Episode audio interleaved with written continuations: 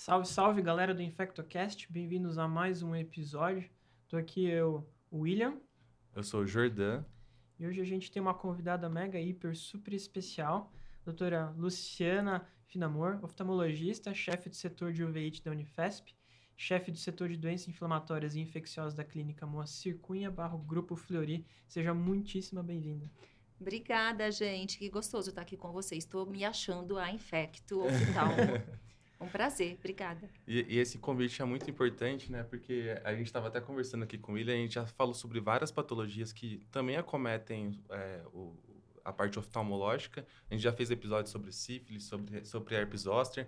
E toda hora que a gente vai falar da parte de acometimento ocular, a gente passa Pula. meio que pulando, falando rapidinho, uhum. porque a gente não vai vai fingir não é nossa aqui, praia, a gente né? não tem expertise nesse assunto. E graças a Deus que a gente conheceu a doutora Luciana, que é uma referência aí na área para vir ajudar a gente nessas questões. Exatamente. Então, se a gente trouxe aí, uh, uma oftalmologista para ajudar a gente, o assunto nada mais poderia ser do que infecções e acometimentos oculares, né? Olha, eu falo que quase metade dos meus amigos são infectologistas. Então, é, é, uma área que eu me dedico muito dentro da oftalmologia. E vocês sabem que é um assunto muito importante para a gente, né? Que cuida de, de doença inflamatória e infecção. É, aproximadamente 50% dos nossos casos de uveíte na nossa casuística do Brasil são por causas infecciosas. E a uveíte como um todo é uma doença de muito, muita relevância para a gente, é, porque ela é altamente impactante ela pode ser sinalização de uma doença sistêmica de gravidade, potencialmente de risco. Uhum. E assim, a gente, como oftalmologista, acaba tendo uma, uma colaboração muito grande, uma conexão muito grande, né? Com vocês, infectologistas, eu acho que é um ajudando o outro nesses. É, nesse serviço, nesse trabalho de detetive que a gente tem, que é o que a gente faz todo dia, né? Tentar encontrar um motivo para aquela doença e tratar o mais breve possível, porque não só a gente vai estar tá recuperando ou oferecendo um prognóstico de visão, assim como a gente pode até estar tá des descobrindo alguma doença que esse paciente não sabia. Perfeito. E acho que é bem por aí que a gente começa a nossa primeira conversa. E o primeiro tema de hoje é sífilis ocular. Uhum. É... E só aproveitando assim que você tocou no assunto uveíte, né? Só para a gente situar o que, que seria a uveia, né? Uhum. Quando a gente vai estudar ali assim, a gente aprende que existe o uveíte anterior, pan-uveíte, uveíte posterior. A gente aprende na infecto que cerca de 50% das uveites posteriores são infecciosas, né? Então, geralmente, quando a infecção é posterior, mas também pode acometer cepanuveite, uveite anterior. Uhum. Mas o que, que, é isso? Perfeito. Então, assim, para dar um, um, cenário né, já mais resumido do uhum. assunto, é, a uveite é a inflamação da úvea, é, que é composta por três camadas mais importantes, que é o que a gente vê na parte da frente do olho, que é a íris, que é a parte colorida ou pigmentada do olho. Atrás da íris a gente tem o corpo ciliar e lá no fundo, atrás, embaixo da retina, a gente tem coroide, que é um, uma camada altamente vascularizada, né? Então, é um, é um tecido muito importante para a gente na oftalmologia e é ali que chega muita doença. A gente sabe que o olho é um compartimento muito especial, né? A gente tem um santuário, assim como o sistema nervoso central, testículo, o olho também é um dos santuários e é por isso que a gente é alvo de muitas doenças e de acaba sendo reservatório, né, de, de muitas infecções que a gente às vezes tem até em latência. Você perguntou sobre o tipo, né, anterior, posterior. É, isso realmente é uma classificação bem importante, porque direciona a gente no diagnóstico. Para a gente, nas infecções as posteriores ou as panuveites são as de maior relevância, mas a gente tem muita uveite anterior também de causa infecciosa inclusive a própria sífilis, né? É uma doença que pode afetar todos os segmentos, todas as camadas é, do olho. É, mas basicamente é a anterior, que é a parte da frente, a intermediária, que é o meio, e a posterior, que é o fundo. Junto com isso, a gente ainda pode ter a vasculite, né, que é quando a gente tem inflamação vascular, e também a inflamação do nervo, que são as neurites, e ainda a retinite, que vem por contiguidade com a coroide. Então, basicamente é isso. Perfeito. É, bom, Acho que agora entrando no assunto de sífilis ocular, a gente, como infectologista, é, tem visto um aumento da epidemiologia nos últimos anos de sífilis. Teve até alguns estudos nos Estados Unidos que eles viram que, assim, tá quase que é quase que uma pandemia, assim, em aumento, né? E um, pra gente, infectologista, toda vez que a gente vai estudar sífilis, tem aquelas lesões clássicas, né? Das DSTs, tem aquela primeira lesão, a lesão da sífilis primária, tem o, o acometimento do rash, da sífilis secundária. Mas às vezes a gente pode ter um paciente que tem acometimento apenas ocular. É... Você tem visto isso, às vezes um paciente que assim não está fazendo, não não está desconfiando do diagnóstico, chega lá para você e a partir de uma lesão ocular, uma lesão que foi parar no oftalmologista, foi fazer o diagnóstico de sífilis depois? William, excelente. Assim, isso é bem importante porque a gente vê com uma boa frequência é, o paciente chegando com queixa oftalmológica até a gente e a gente dá um diagnóstico de, de sífilis e muitas vezes junto com a sífilis vem também um HIV. Então, é, a gente não fica uma semana sem ver pelo menos dois, três casos de sífilis no nosso ambulatório, mesmo a nível de, de clínica privada, isso acontece bastante também. É, a gente não tem tanta, tanta é, manifestação na sífilis primária. Eu nunca vi um cancro sifilítico em pálpebra, mas a gente sabe que isso é possível. É, aparentemente, as nossas manifestações vêm principalmente na fase secundária ou na latente, né? Mas a gente uhum. sabe que realmente a, a sífilis terciária, que é uma grande preocupação para todos, é, também é conhecidamente com muita frequência relacionado a manifestações visuais, apesar de que a gente dificilmente vê casos com essa gravidade. E eu acho que é bem importante esse assunto, né? Porque realmente muitos casos vão evoluir para essas formas mais graves justamente porque não fazem diagnóstico nessa janela de oportunidade boa aí de tratamento. Perfeito. Já achei legal que você falou, quando falou fez diagnóstico de sífilis, já pediu uma fez um diagnóstico de HIV. Aqui a gente sempre fala no nosso, no nosso podcast que, assim, uma sorologia de HIV você não, não nega para ninguém, sempre é bom pedir. É venda casada. É, venda casada. Ainda mais quando tem sífilis, né? Assim, é. É, os dois são os mesmos mecanismos de transmissão, sempre tem que pedir.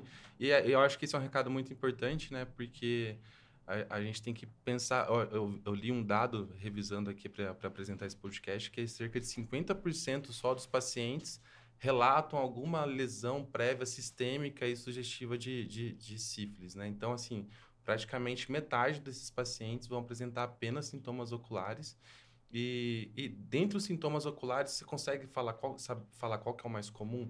Geralmente o paciente ele chega para o oftalmo com o quê? Com perda de acuidade visual, com, com olho vermelho, uhum. com dor ocular? Qual é a principal uhum. queixa, geralmente? Uhum. É, os casos de sífilis na oftalmologia são casos que geralmente chegam já com uma certa gravidade. Não é tão comum a uveite anterior, por exemplo, a gente deve fazer... ser um diagnóstico que acho que ninguém pensa, demora, sai procurando até sim, chegar. Sim, sim, sim. Às vezes o paciente já tratou com corticoide, né? Até Nossa, agravou a doença. Inclusive pode agravar. Agravar a doença, né? É, mas assim, o, na maioria dos casos a gente tem mesmo um quadro de, de uveite posterior, né? A retinite a gente vê com bastante frequência e a, a sífilis é uma doença que causa vasculite também, né? Interessante. E então os achados de retina e alterações vasculares são bastante é, encontrados e claro também vocês sabem muito bem a, a inflamação de nervo óptico, né? A neurite. Sim. E a gente até estava conversando sobre essa questão, né, da, do processo de neuroinvasão. A gente sabe que isso pode acontecer em todas as fases, né, é, da sífilis. É, a gente tá, é só para a gente, a gente falou aqui já algumas vezes de sífilis primária, secundária, terciária, como que funciona, né? E já gravou um episódio sobre sífilis, né? Então, com mais detalhes, vocês procurem aí no nosso Spotify.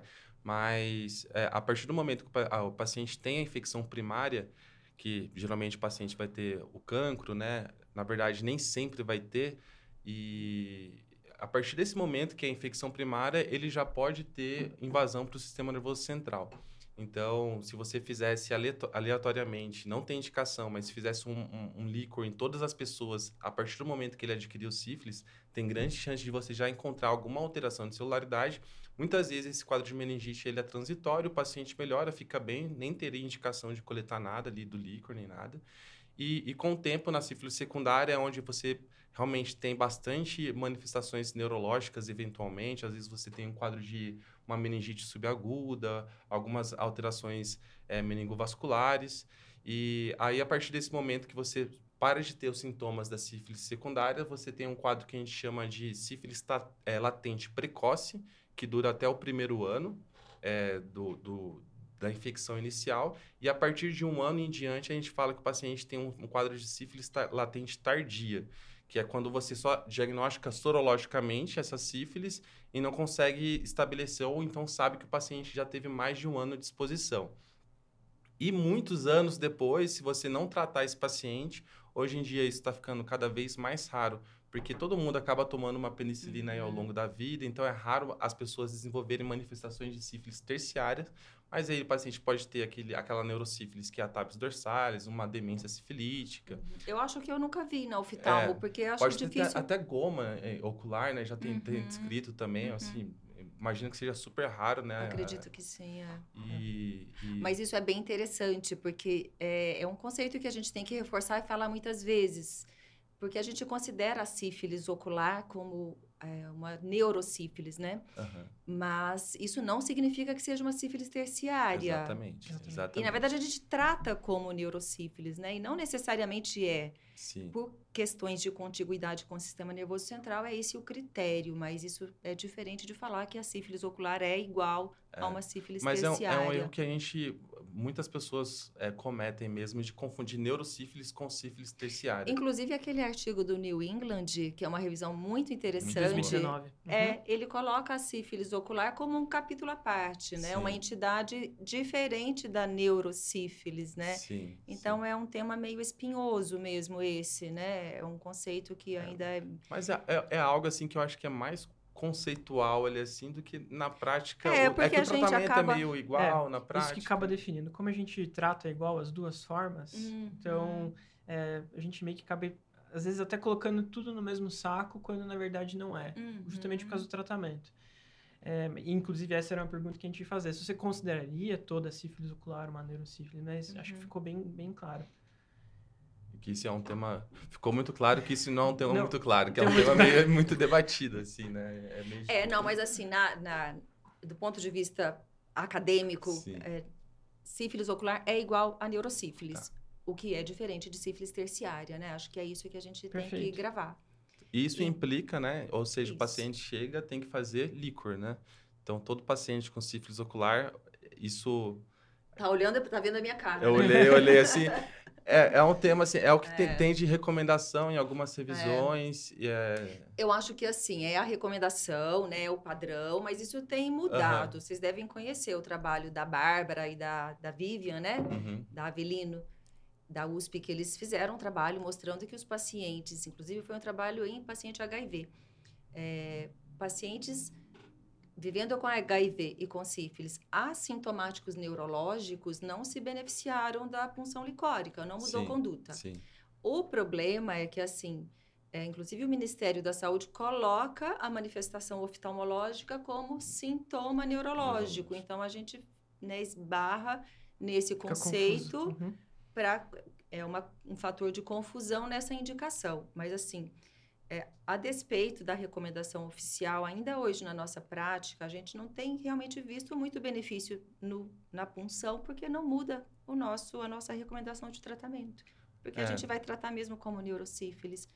Agora, acho que se o paciente tiver sintomático neurológico, se o paciente for imunodeficiente grave, acho que aí são situações para a gente estudar melhor. Mas realmente na prática, né, na vida real, a gente acaba tratando como neurosífilis e dispensa até a punção. Sim, Perfeito. É, é, essa seria uma, uma recomendação de se tivesse uma alteração, mas o, o que esses estudos, se o paciente tiver sintomático do ponto de vista neurológico, e paciente, inclusive paciente com HIV, não tem recomendação de líquor de rotina, também com porque, vocês, né? É, uhum. não tem, porque é comum você ter algumas alterações pequenas de celularidade e você tratar esses pacientes que têm alteração de celularidade, uhum. comparado com os que não têm, não altera o desfecho do paciente. E a sorologia para o líquor é muito ruim, né? Pouco e, exato, sensível, né? né? Fazer... O, o, o não treponêmico. Tanto é que o, o, diagnóstico de neurosífilis a gente se dá por mais alterações bioquímicas uhum. do que por uhum. alteração de sorologia. Então a né? gente concorda que a não gente faz concorda que não faz muita é. diferença. Mas eu não sei se cair na prova. É, mas se cair na prova, as recomendações. É,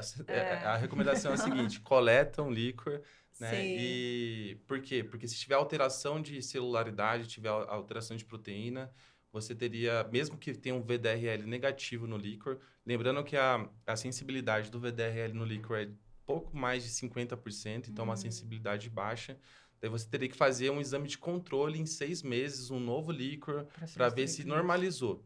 Se não tivesse normalizado, você teria que fazer é, uma, um retratamento do paciente. Uhum. Então, aí, entrando nisso, eu quero fazer essa pergunta. Uhum já que na neurosífilis a gente tem é, esse critério bem estabelecido de sucesso terapêutico. Então, repete em seis meses o líquor e vê que o paciente melhorou o líquor, está tratado.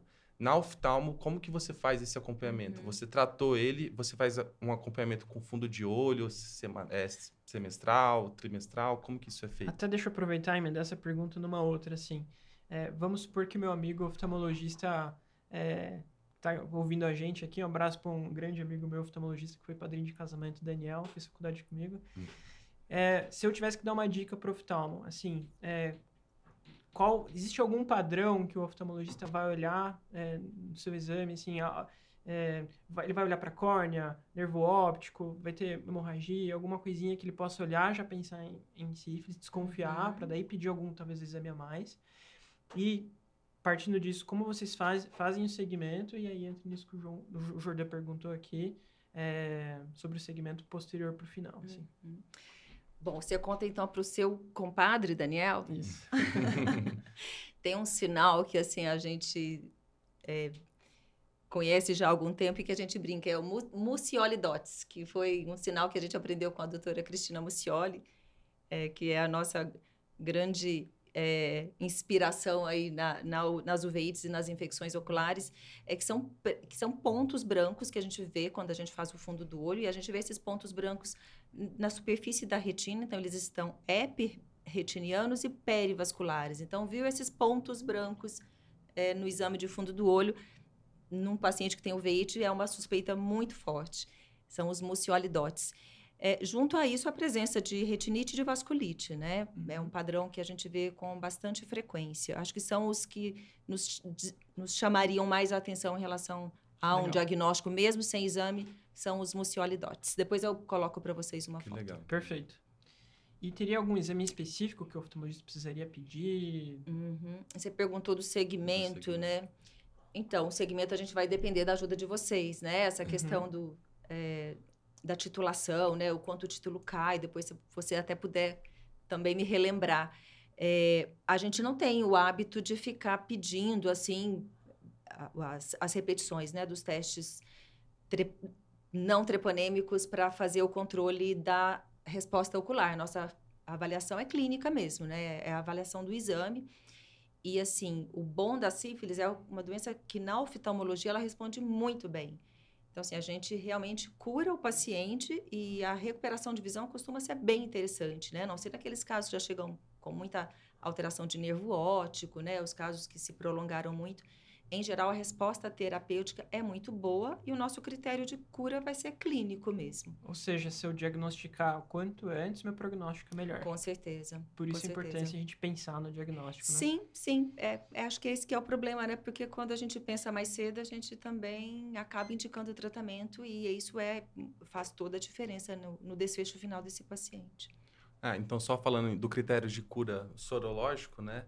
Então, ah, só lembrando, tem os testes treponêmicos, né, que vão ficar positivos aí indefinidamente, e os não, não treponêmicos, né, que a gente tem o VDRL, que é o mais utilizado na prática, que esse sim a gente vai utilizar para controle de tratamento. O que a gente espera é nos casos mais precoces que haja uma queda de, de duas titulações ou quatro vezes o título. Então, por exemplo, um paciente que estava com 1 para 32 caiu para 1 para 8 ou seja, cair de 1 para 32 é 16, 8, que são duas titulações, ou redução de quatro vezes no valor total, né? Uhum. Isso em seis meses. E para os é, quadros de sífilis tardia, que a gente espera até 12 meses para isso acontecer. Tá. Então, se não tiver essa queda esperada em seis meses a 12 meses, você tem indicação de fazer um retratamento do paciente. Muitas vezes, esse quadro é, acontece por reinfecção, né?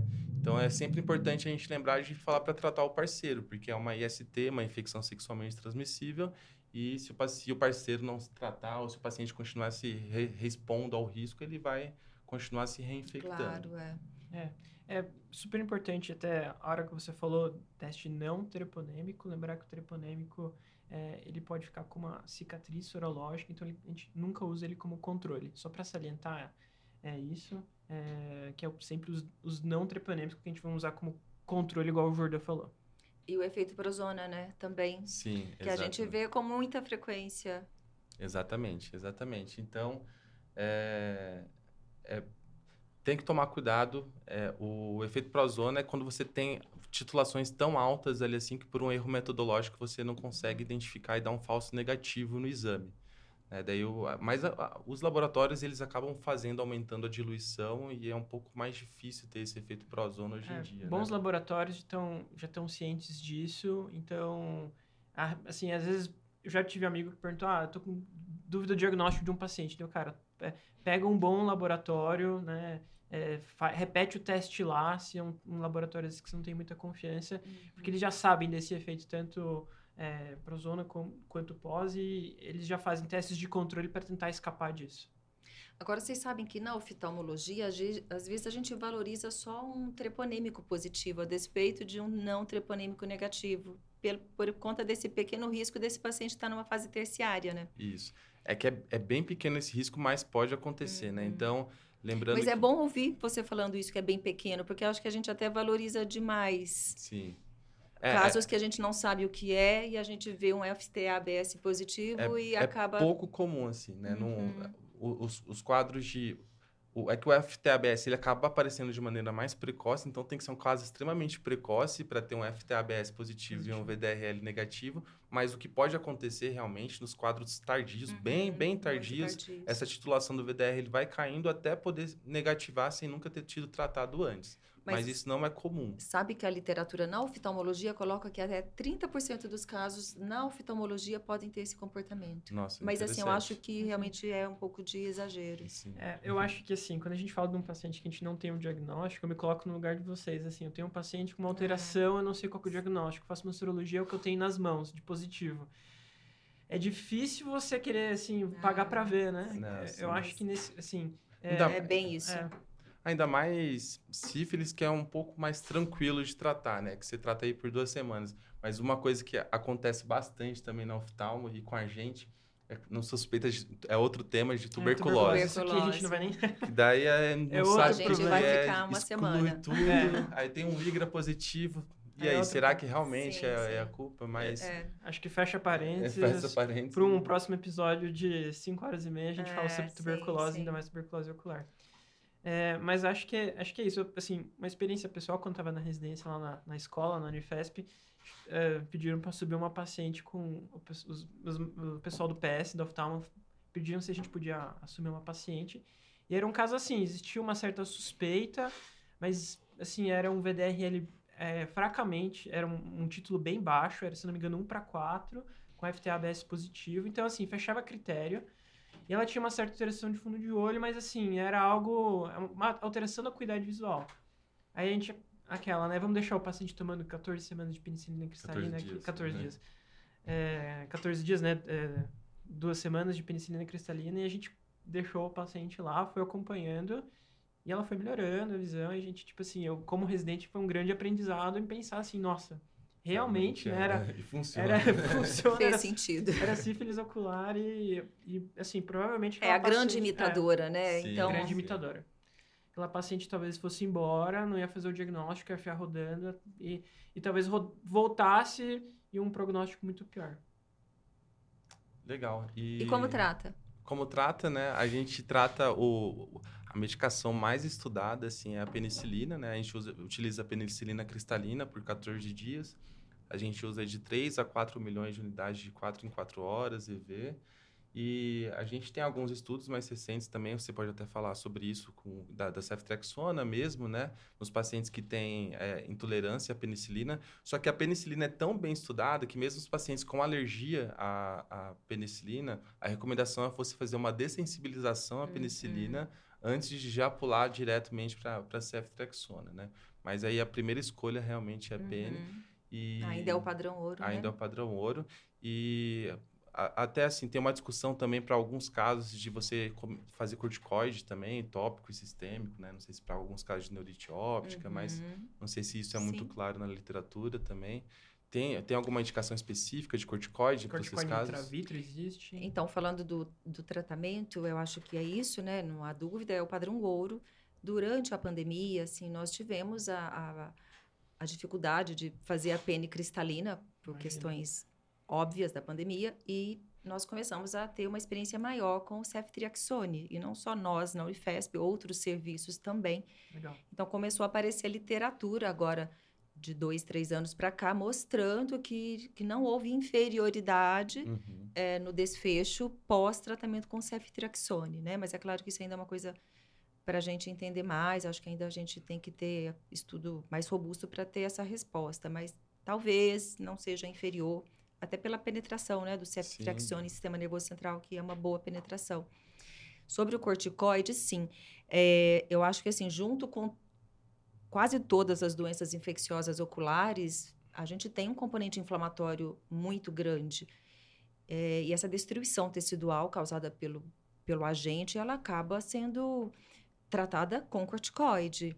Uma vez a gente tendo introduzido o tra- o tratamento específico, a gente pode sim, dependendo da, da condição inflamatória da- daquele paciente, usar o corticoide, como nas neurites, nas vasculites eh, de maior gravidade, né? Acho que são as duas mais importantes, neurite e vasculite, quando existe o edema de mácula, que é uma complicação também que vem com alguma frequência. Então, a gente pode sim, dependendo, é claro, do status imune, né? Com todo cuidado aí nesse sentido, a gente pode associar sim. O intraocular, William, é, intraocular, a gente também seria uma possibilidade, mas em doença sistêmica dessa natureza, eu preferiria evitar, porque o intraocular você coloca e você não tem como tirar, né? Você vai Perfeito. ter lá por um tempo agindo e se você tiver alguma complicação, é mais difícil de controlar. Ainda mais que o corticoide pode ser um, grande amigo e um grande inimigo. Porque, se, por exemplo, por favor, ninguém use o corticoide antes de começar o tratamento, Uhum. Com né? Pode certeza. até piorar a nossa condição. E é um grande problema, porque tem paciente que chega usando o corticoide para tratar uma infecção e ele teve um agravamento porque não soube disso antes, né? E se você tem um paciente que está curado, digamos, né? Controlou, resolveu o quadro inflamatório tem, por exemplo, um edema de mácula, que é uma condição de difícil tratamento na oftalmologia, aí você pode considerar o tratamento local. Isso a gente tem experiência. Dá para fazer, mas tem que ter certeza de que a doença já está tratada, né? Legal. Legal. O acometimento é mais é, unilateral ou bilateral? Geralmente quando se apresenta? Ou é variável, bem variável? Olha, eu não tenho esse número para te falar, mas eu acredito que seja um pouco mais bilateral do que uni. Entendi. Interessante. É. Interessante. Beleza. Tem mais ó, ó, alguma coisa específica que vocês queiram falar de, de sífilis? Ah, Acho que a gente já falou tudo, A hein? gente falou bastante Uhum. coisa, né? Então, só lembrando que pode falar. Ah, podia, você podia comentar, a gente podia comentar que a gente vê bastante o paciente com as lesões descamativas, né? Que são lesões é, infectantes, né? Sim. É, então, assim, é pouco prevalente, né? É, não é que é pouco prevalente, pode não ter nenhum sintoma, mas eu acho que quando aparece algum sintoma sistêmico com, Uhum. concomitante, a maior chance vai ser de aparecer próximo à sífilis secundária, né? Se eu vou ter, ter alterações é, Uhum. palmares, esse racho cutâneo. Dentre as manifestações sistêmicas, seria, eu acho que o mais prevalente de aparecer junto com, com sintoma ocular, né? A gente, na oftalmologia, o que a gente mais vê de extraocular são as manifestações de planta e palma, De né? palma de mão. A gente vê com uma boa frequência, Eu acho que é o inclusive. que a gente mais vê também. De... É, o que a gente mais vê. É muito difícil, a gente como infectologista, é muito difícil ver é, sífilis primária. E, e assim, me- mesmo quem vê é mais em ambulatórios específicos, onde são encaminhados pacientes com, com DST. E mesmo nesses ambulatórios, não é a coisa mais frequente do mundo. Assim, você, Até o paciente o chegar já timing, assumiu é. a lesão, né? é rápido, né? indolor, o paciente E- fica é. com E vergonha. eles realmente não contam, né? É, Sim. então, assim, inclusive até existe o risco, né, de o paciente é, ter a sífilis primária e colocar a mão no olho, né, manipular onde tem a lesão e colocar no olho e, e causar a lesão ocular direta, né. Mas eu, pessoalmente, assim, nunca ouvi nem falar de algum caso. É, não, a gente não vê mesmo Deve ser muito raro, né? com, com frequência. As nossas manifestações são mais intraoculares, né? As manifestações de superfície a gente vê muito menos. Talvez porque também sejam menos graves, nem cheguem pra gente, né? Legal. Legal. Acho que é isso. Acho que é isso. Então a gente vai Então é agradecer a doutora Luciana, né, pra, por, por esse episódio. E é, você é sempre muito bem-vinda. Que bom, obrigada. Com certeza teremos muitas outras oportunidades, muitas doenças aí. É sempre bom uma ajuda de alguém com mais experiência que a gente. E obrigada. Pode... Até a próxima, então. Pode ter certeza que voltemente vai pedir a interconsulta de oftalmo, porque sempre precisa. Ah, e vice-versa, né? Perfeito. Tchau, Muitíssimo tchau, obrigado. Tchau, tchau, pessoal. Tchau. Pronto. Vamos dar espreguiçada. Dá uma espreguiçada agora vamos falar Nossa, hein? Da vergonha, né? De falar. Tá, né? Mas eu, eu tenho que esquecer essas câmeras. É, essas câmeras aqui. É, mas, ah, vocês não, mas vocês não têm vergonha